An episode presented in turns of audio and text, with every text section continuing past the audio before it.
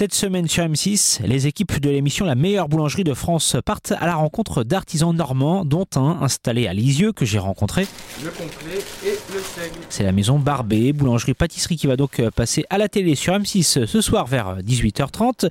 Une boutique gérée par Nicolas et Camille Barbet, la trentaine tous les deux.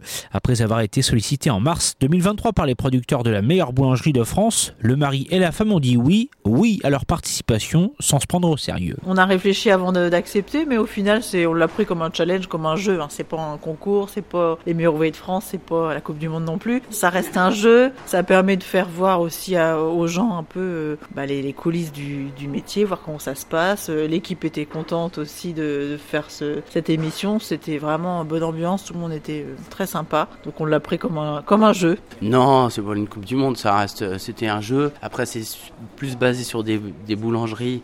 moi, je suis plus pâtissier de base, voilà. Mais on l'a fait quand même, puis ça fait participer l'équipe, tout le monde était content. Quoi. Sébastien se régale avec les viennoiseries de Nicolas Barbet, meilleur qu'ailleurs, assure ce client, ravi de voir le travail des artisans lexoviens mis à l'honneur à la télévision. Bah, je trouve que c'est une reconnaissance pour eux, c'est bien. C'est important aussi que les petits artisans soient reconnus dans leur, euh, dans leur qualité. Bah, parce qu'en fait, on est beaucoup sur des industries euh, pâtissières qui vendent des choses toutes prêtes, congelées, décongelées. Tous les jours de cette semaine, donc d'aujourd'hui à vendredi, deux artisans normands s'affrontent sur plusieurs épreuves dans le cadre de l'émission La meilleure boulangerie de France diffusée sur M6.